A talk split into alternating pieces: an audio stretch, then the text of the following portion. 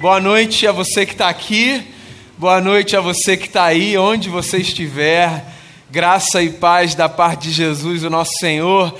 Mais uma vez nesse fim de semana, a gente se reúne para celebrar o Natal de Jesus, culto das luzes. Eu espero que vocês estejam todos bem, a família de vocês também. E eu oro para que esse tempo seja muito especial da parte de Deus sobre a nossa vida. Eu quero ler no Evangelho segundo Lucas, no capítulo 1, uma canção que a gente encontra quando do nascimento de Jesus. Eu leio do versículo 68 até o versículo 79, um cântico que é conhecido nas nossas tradições cristãs como Benedictus, o canto de Zacarias. Diz assim o texto sagrado: Louvado seja o Senhor, o Deus de Israel, porque visitou e redimiu o seu povo. Ele promoveu poderosa salvação para nós, na linhagem do seu servo Davi, como falara pelos seus santos profetas na antiguidade, salvando-nos dos nossos inimigos e da mão de todos os que nos odeiam, para mostrar a sua misericórdia aos nossos antepassados e lembrar sua santa aliança, o juramento que fez ao nosso pai Abraão, resgatar-nos da mão dos nossos inimigos para o servirmos sem medo, em santidade e justiça, diante dele todos os nossos dias.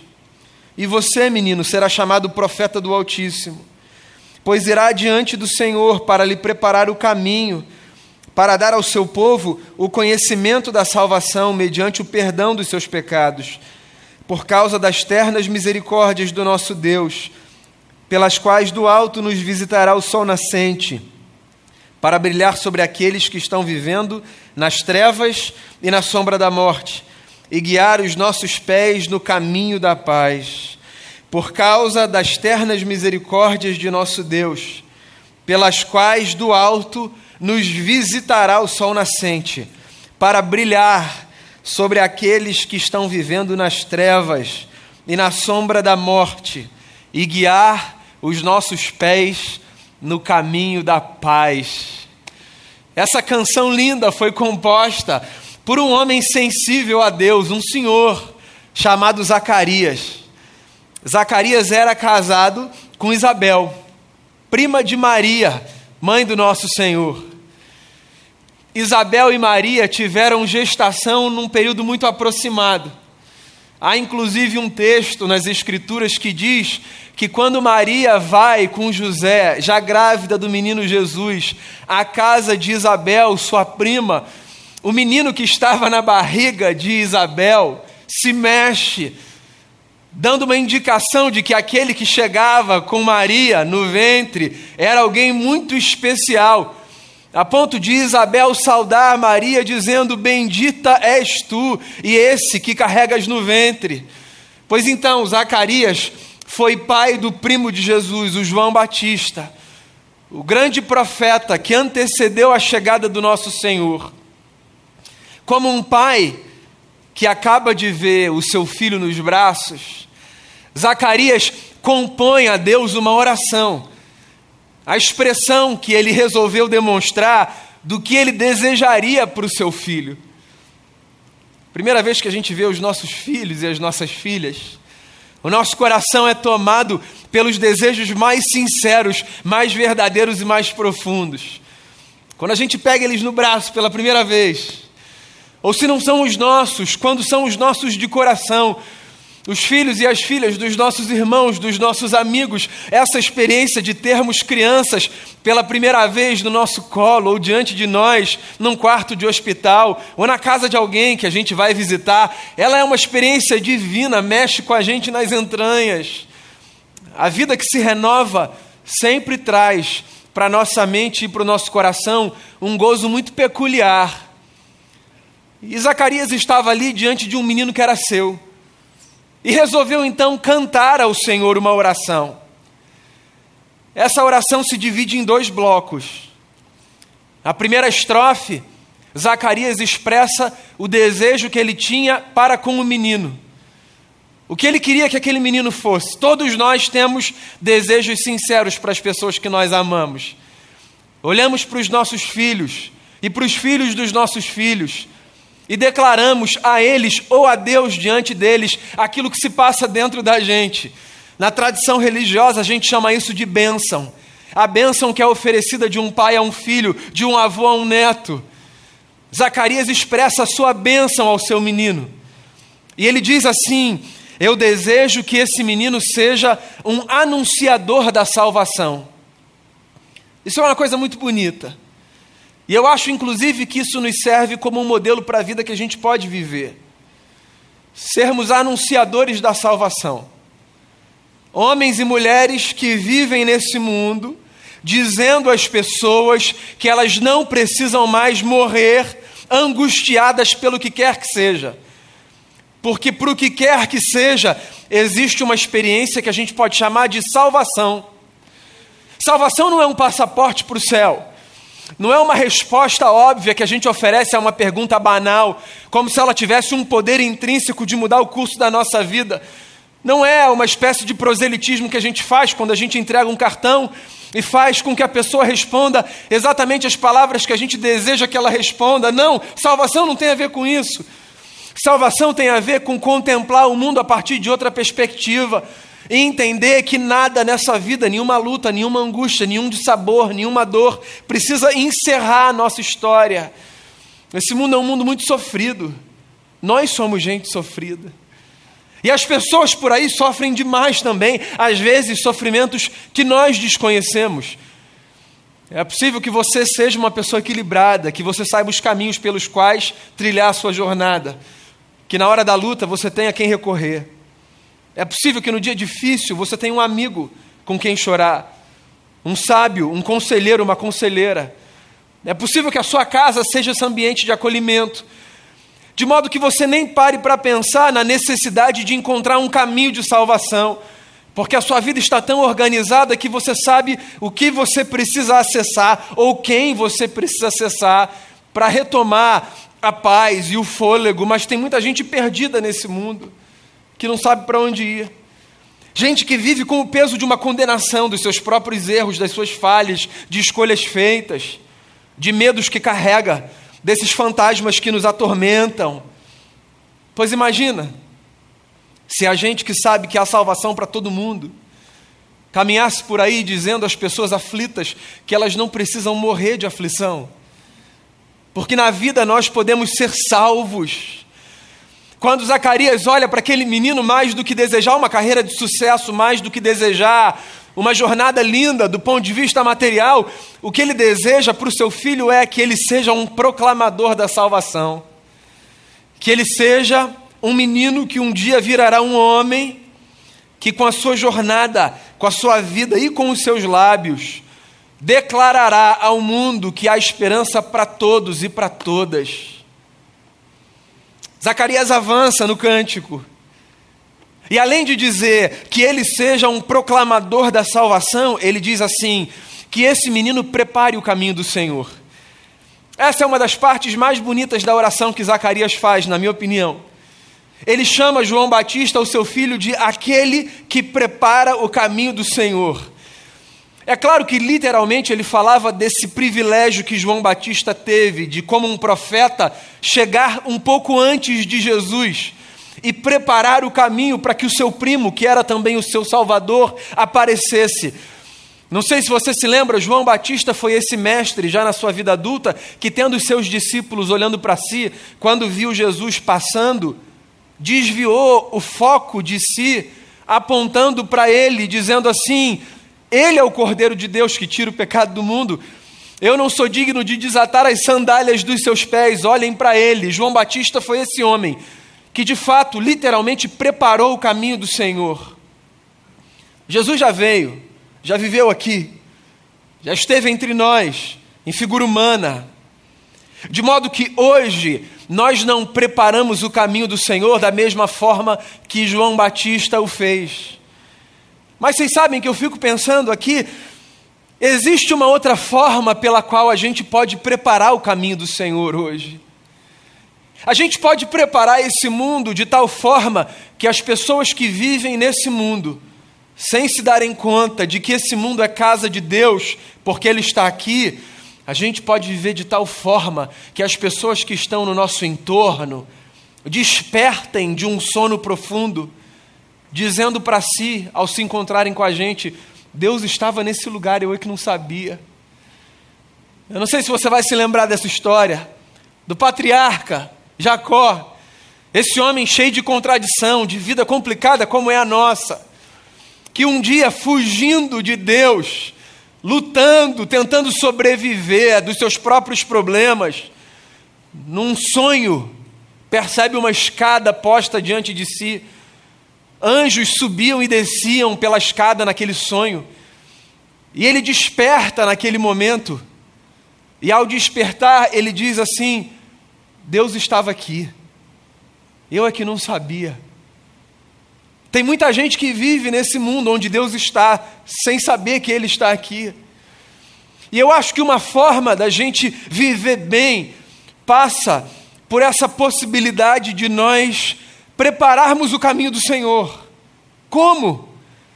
Vivendo a nossa fé com uma tal intensidade, com uma tal honestidade, com um tal comprometimento, que quando as pessoas caminharem com a gente, mesmo que não necessariamente elas participem da nossa prática religiosa, elas digam assim: Deus está aqui, eu não sabia.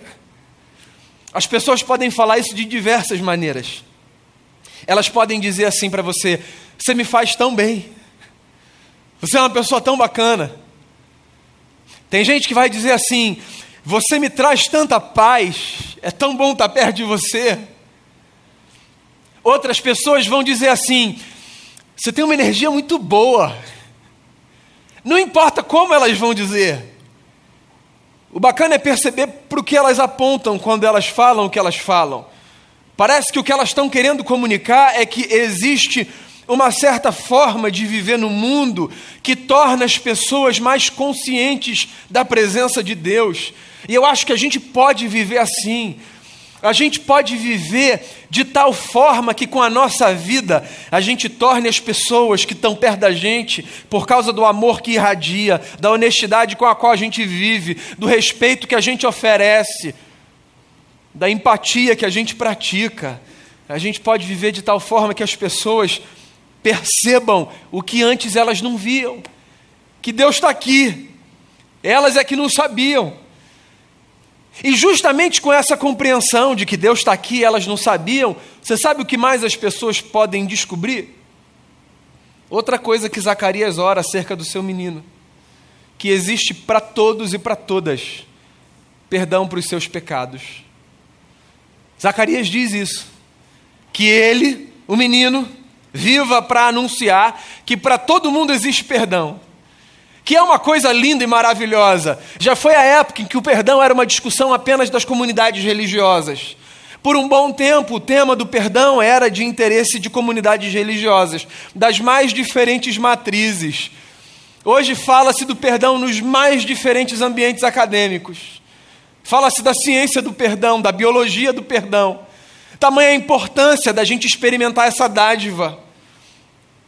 Porque todo mundo aqui sabe, olhando para a sua própria vida, a gente não é perfeito. E se a gente não é perfeito, a gente precisa ser perdoado. Em algum momento a gente vai precisar ser perdoado, e no outro também. E vai precisar perdoar, porque as pessoas com as quais a gente vive também não são perfeitas. E Zacarias então diz isso na sua oração. Ele olha para um bebê e ele diz: Eu espero que esse menino seja um proclamador da salvação e que ele prepare o caminho do Senhor, e que ele avise ao mundo que existe perdão para todos os pecados. Vê se esse não é um tipo de vida bacana para a gente viver. Vai, já que a gente está no fim do ano, 2022 está aí, chegando. Essa é aquela época do ano que a gente faz aquela lista de revisão de vida, de votos, de promessas. É aquele período que a gente para, faz um balanço e a gente diz: daqui para frente vai ser assim. Então fica aí a minha sugestão para você. E se daqui para frente, para mim, para você, para nossa comunidade, para as nossas famílias, for exatamente assim, se daqui para frente a gente renovar o nosso compromisso de, um, anunciar salvação, o que significa oferecer esperança, Dois, preparar o caminho do Senhor, o que significa viver de tal forma que as pessoas digam: Deus está aqui, eu não sabia. E três, dizer às pessoas: ninguém precisa viver amarrado ao peso dos seus erros, porque para todo mundo existe um novo amanhã. É claro que o sol vai voltar amanhã mais uma vez. A segunda parte da canção, Zacarias para de falar do seu menino e passa a falar do seu sobrinho que seria o seu redentor. E essa, para mim, é a parte mais sensacional do Benedictus de Zacarias. Quando ele diz assim: Por causa das ternas misericórdias do nosso Deus, do alto ele nos visitará, e nos visitará qual o sol nascente, para brilhar sobre aqueles que estão vivendo nas trevas e na sombra da morte e para guiar os nossos pés no caminho da paz. Eu leio as palavras de Zacarias e eu me lembro da profecia de um antigo profeta em Israel, Isaías, que disse exatamente isso. A terra que andava na escuridão viu luz, e sobre o povo que andava nas trevas raiou a luz de modo que eles nunca mais viveram na escuridão. Zacarias aqui está dizendo que a chegada de Jesus entre os homens é a demonstração dessa dádiva divina que possibilita que num mundo imerso em trevas a gente volte a enxergar as coisas como elas são, a vida como ela deve ser. Pois é, a luz, que dádiva, né? A gente se lembra disso quando acaba energia na nossa casa. O que, por sinal, tem acontecido de vez em quando nas últimas semanas, né? Cinco minutos a gente já fica angustiado. São os equipamentos, é a geladeira, é o trabalho que a gente tinha que fazer, são as crianças que agora a gente tem que entreter. Bendita seja a hora em que a humanidade conseguiu trazer para a artificialidade aquilo que desde sempre o sol nos proporcionou a luz. É claro, a gente está aqui desde sempre convivendo com ela e a gente nem para para pensar na dádiva que é podermos ser iluminados nesse tempo que é nosso, sermos iluminados a qualquer hora, ao toque de uma mão, a um botão que a gente aperta, a um comando que a gente dá. Essa luz resolveu muitos dos nossos problemas, mas não todos os nossos problemas. Porque na verdade essa luz, ela tão somente representa a necessidade intrínseca que nós temos de sermos iluminados por uma outra luz, que brilha mais forte do que essa, e mais forte, inclusive, do que a luz do sol. Sim, é essa luz que nos ilumina aqui nesse prédio e que nos possibilita transmitir esse encontro. Ela só aponta para o fato de que nós, na vida, precisamos ser iluminados. Porque a escuridão, a escuridão nos aflige, nos confunde, nos dá insegurança, nos faz perder a direção, faz crescer os nossos fantasmas, os nossos monstros, os nossos demônios, como você quiser chamar. A escuridão, a escuridão faz com que muita gente queira morrer. É dessa escuridão da alma que eu estou dizendo dessa gente que não consegue enxergar dia, mesmo que o sol brilhe e que o céu esteja azul sem uma nuvem. Essa gente que não consegue se lembrar que no outro dia o sol vai voltar a brilhar, porque a despeito dele voltar, existe uma escuridão na alma existencial que angustia, que diminui, que enclausura. Tem muita gente que vive em trevas, imersa em trevas. E aí o Natal que a gente celebra ano sim, outro também. O Natal é a lembrança de que a luz veio para brilhar na nossa história. Uma luz que brilha mais forte do que o sol e que não pode ser apagada. Essa luz veio para brilhar. O nascimento de Jesus é, para nossa tradição, a lembrança de que nesse mundo de escuridão e de trevas, nesse mundo de gente que tateia as coisas sem encontrar sentido, existe a possibilidade de nós enxergarmos Deus como Ele é, o homem como Ele pode ser, as coisas como elas são. Jesus é a possibilidade de nós reencontrarmos a vida com toda a sua beleza. E é por isso que a gente para diante do menino na manjedoura. E a gente reflete sobre a vida.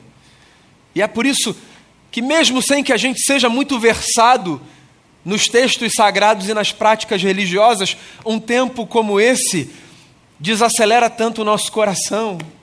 Porque, no fundo, amigos e amigas, todos nós sabemos que nós precisamos de uma luz para viver.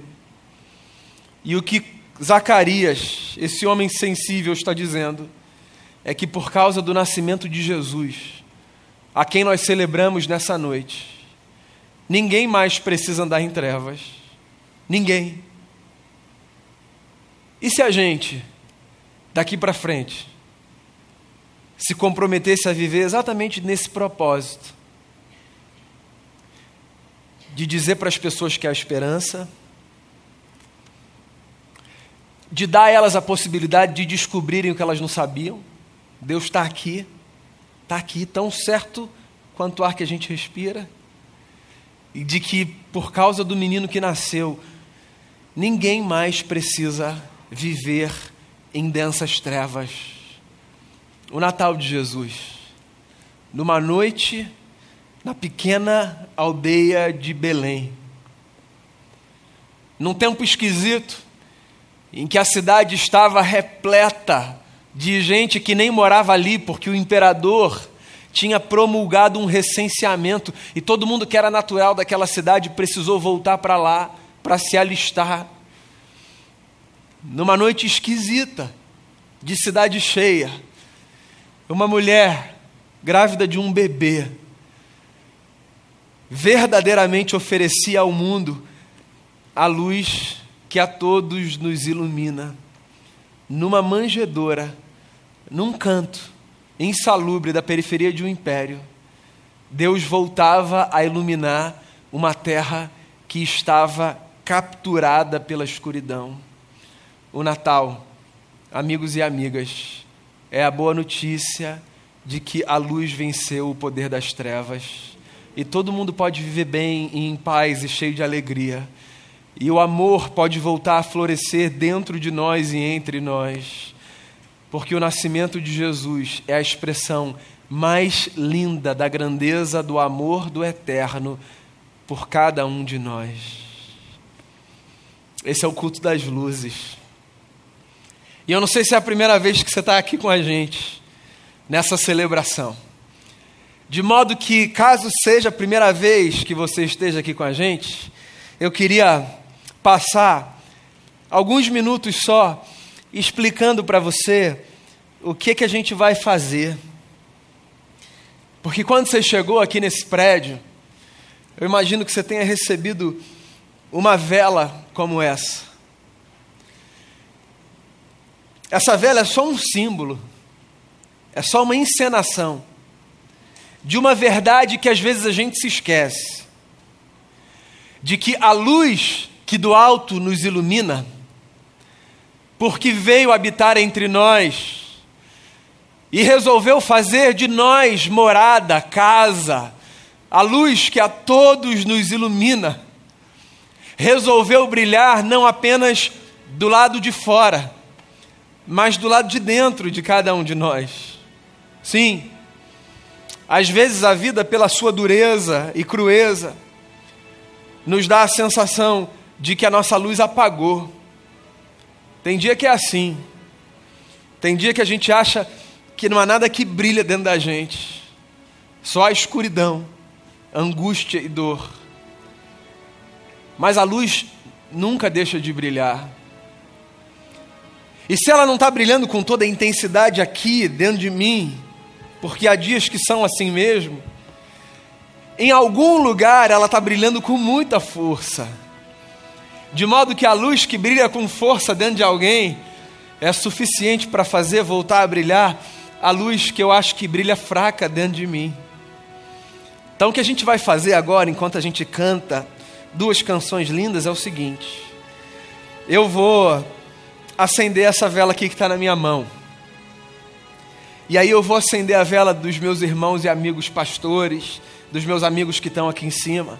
E a gente vai acender a vela de quem está aqui na frente.